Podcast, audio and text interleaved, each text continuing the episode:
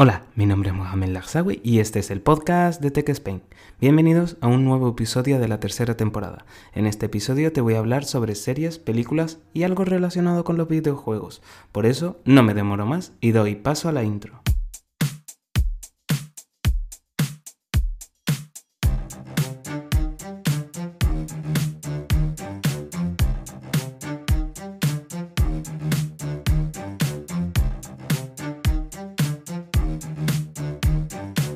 Como todos sabéis, nos encontramos en una época del año en la que se caracteriza, por películas específicas, ya sean de miedo por la fiesta de Halloween o películas familiares para la fiesta de Navidad. No es que sean tópicos, es que siempre por estas fechas ese es el tipo de películas que sacan.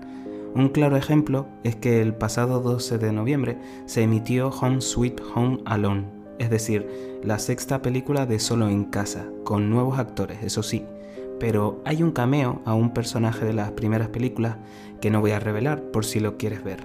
Sinceramente, cuando vi que era la número 6 me quedé sorprendido, ya que yo tan solo había visto las tres primeras, pero si has crecido con ellas, esta es una película que no debe faltar en estas navidades. Otra película es Cuidado con lo que deseas, una película española que muestra que será que muestra será la ganadora de estas navidades. Es una comedia interpretada entre otros por Dani Rovira, por lo que es otra película que te invito a ver, sí o sí. eh, también comentaros que eh, recientemente se mostró el tráiler de la nueva película de Batman. En este caso se llamaría The Batman, la nueva película del defensor de Gotham. En esta ocasión con un toque más oscuro y con el actor Robert Pattinson como Batman. La verdad es que el tráiler me gustó mucho.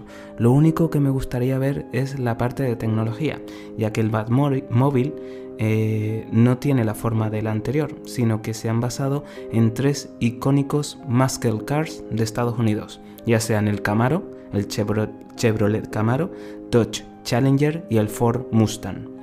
Esperemos que la película no defraude. Por favor, esperemos que no defraude, porque es uno de los personajes que a mí siempre me han gustado, ya sea la de Christopher Nolan como las anteriores.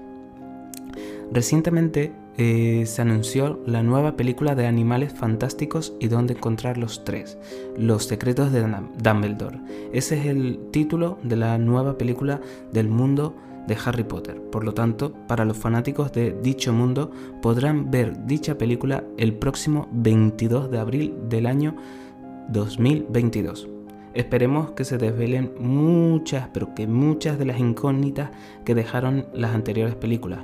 También deciros que esta no será la última película, ya que se prevé que saquen hasta 5, es decir, Animales, animales Fantásticos y dónde encontrarlos 4 y Animales Fantásticos y dónde encontrarlos 5. Se esperaba que la película de Animales Fantásticos y dónde encontrar los tres saliera eh, en los cines en el año 2020, pero como consecuencia de la pandemia sufrida en el mundo ha hecho que se retrasara todo.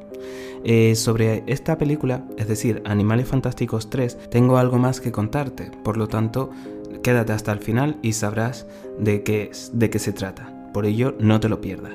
Y para terminar esta sección, deciros que en este episodio eh, fue este episodio, este podcast, fue publicado exactamente o es publicado exactamente el mismo día en el que la primera película de la saga de Harry Potter fue emitida, es decir, el 16 de noviembre de 2001, ya que este año cumple 20 años, una saga que influyó en toda una generación, que crecimos con ella y que a pesar de que hayan pasado 20 años, todavía hoy en día sigue siendo, sigue estando presente en la vida de muchos. Así que bueno, espero que, eh, bueno, en estas navidades, por lo menos en España, van a retransmitir eh, todos los, eh, todas las películas de la saga. Por lo tanto, no te los pierdas.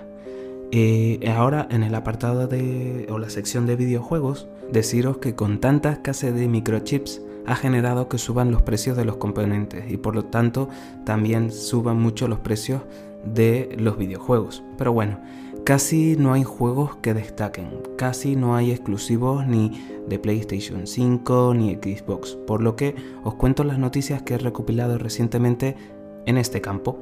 Para los amantes del anime, manga y dorama, os tengo que contar una novedad, Crunchyroll. El servicio de streaming eh, de este tipo de contenido ha venido, ha venido en su versión premium durante tres meses si adquieres el Game Pass de Microsoft, lo que se usa para jugar los juegos de Xbox y de PC, pues también te incluyen tres meses de Crunchyroll. La verdad es que es una buena promoción, pero de muy corto plazo. A lo mejor para probarla y ver cómo es el servicio estará bien, pero como te enganches y pasen los tres meses, querrás más y por lo tanto tendrás que adquirir el producto. Es una estrategia de marketing un tanto curiosa, la verdad. No lo he probado, no sabría deciros si está bien, si no, pero si queréis que lo pruebe, decídmelo y lo adquiero solo para probarlo. En cuanto a, Nintendo, para los amantes de GTA, han sacado GTA Trilogy, es decir, los juegos de GTA 3, GTA Vice City y GTA San Andreas, para diversas consolas, entre ellas las de Nintendo.